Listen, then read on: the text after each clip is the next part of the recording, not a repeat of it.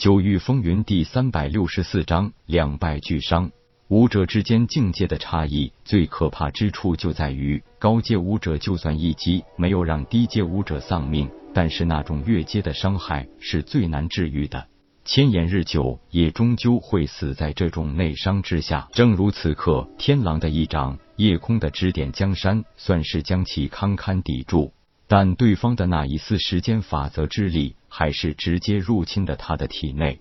如果不是天狼因为畏惧天罚而不敢贸然使用全部实力，如果不是夜空早已经领悟世境大成巅峰，已经有了那么一点点突破的迹象，就算是天狼这仅仅归真境初期力量的一成，就足以让他后患无穷。轰隆一声惊天动地的巨响过后，天狼的身体急速后退数十丈远，身上衣物已经被划破多个小口子。夜空更是不好过，被直接震退百丈有余，单膝半跪在虚空中，嘴角已经出现一丝血迹。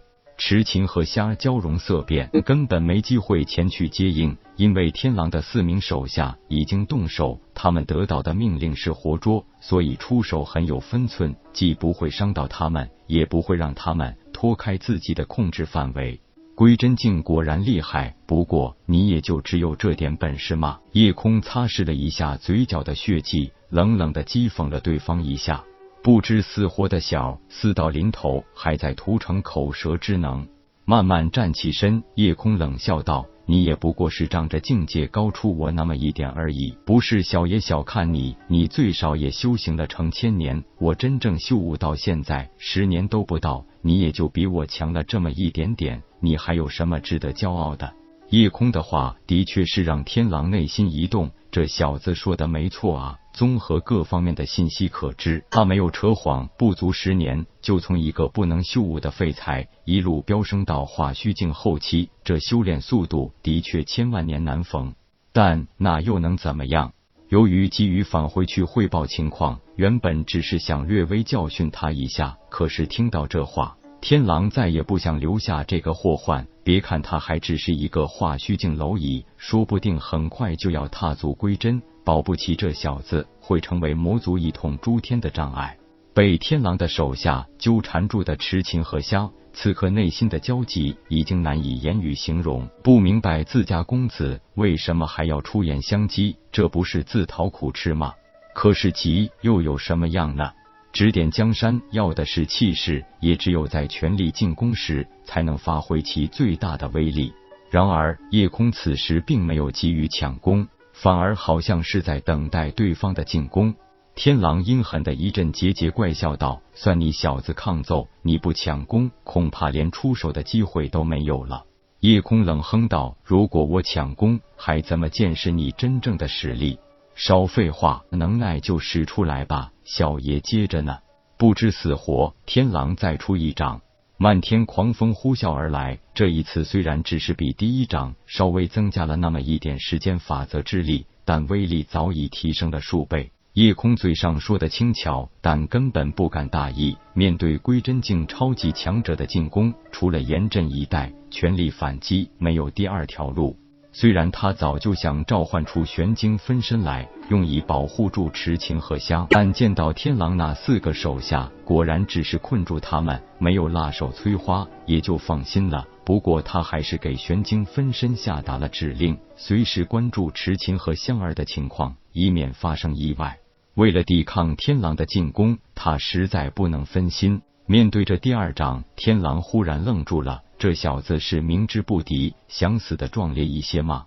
因为他忽然感觉不到了对方任何的灵力波动，也就是说，这小子竟然选择放弃了灵力护体和进攻，完全是在用那具并不是特别强壮的身体力量防御和反击。天狼的掌风宛如无数支锋剑，冷酷无情的从夜空身体划过。就算他的肉体因为体修而十分强，但被这些具有时间法则之力的封剑扫过，立即在身上划开了无数的血道子，更有无数封剑直接透体而过。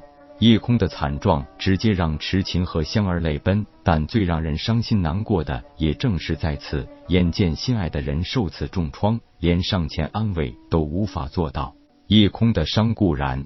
但天狼也不好过，试镜打成巅峰的力量很诡异，虽然还达不到归真境的程度，但他一个归真境超级强者，就是躲不开，也无法用自身修为做出彻底防御。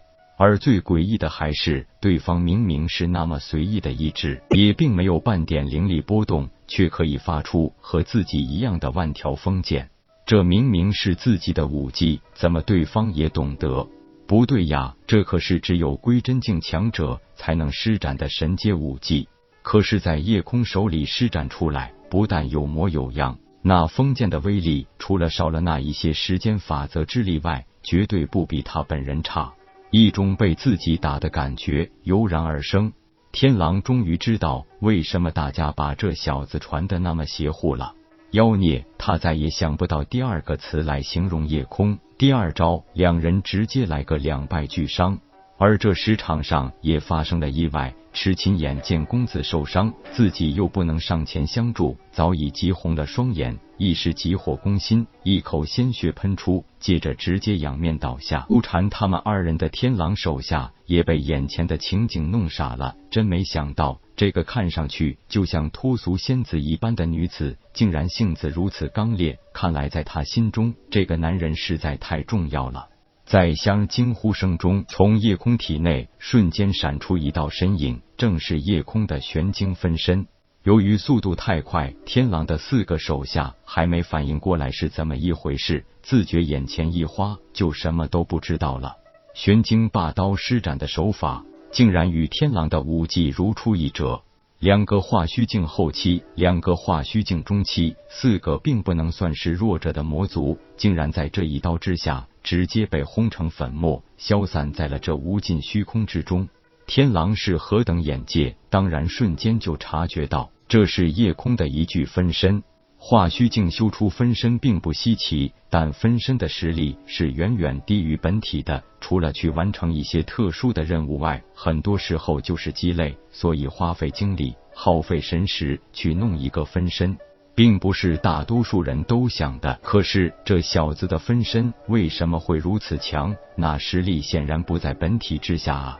本章结束，各位朋友，动动你发财的小手，为倾城点赞、订阅、分享，您的鼓励是我坚持下去的动力。